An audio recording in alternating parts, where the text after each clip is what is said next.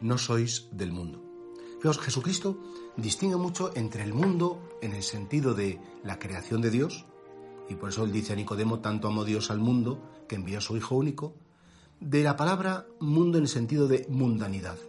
Y por eso a sus discípulos dice, bueno, vosotros estáis en medio del mundo, yo os envío al mundo y del mundo entero, pero atención, sin mundanidades, porque no se trata de que nosotros nos acoplemos al mundo.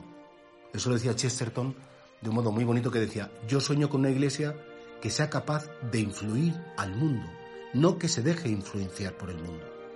Dice el Papa Francisco con mucho acierto que uno de los problemas que tenemos en la iglesia es que la iglesia al cabo de los siglos se ha mundanizado. Es decir, hemos aplicado esquemas mundanos, esquemas muy humanos a una cosa que es sobrenatural.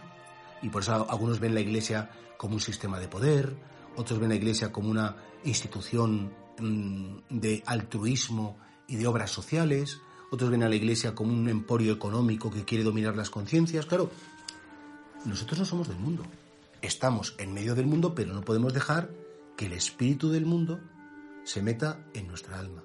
Porque entonces al final juzgaremos las cosas de Dios, juzgaremos los sacramentos, eh, la vivencia de la fe, la juzgaremos con criterios que son tan humanos, tan bajos, tan ruines, que impediremos la llegada de Dios a los corazones. Y por tanto, Jesús lo dice a sus discípulos, no seáis mundanos. Yo, vosotros no sois del mundo. Sois, y cuando, de hecho, a Jesús cuando le pregunta a Pilato, ¿pero tú eres rey? Jesús dice, sí, claro que soy rey, pero mi reino no es de este mundo. Mi reino no es mundano. Yo he venido para, para tener poder, para mandar, para aplastar, para dominar, para crear un colectivo. No, he venido para servir, para dar la vida, para morir, para derramar mi sangre.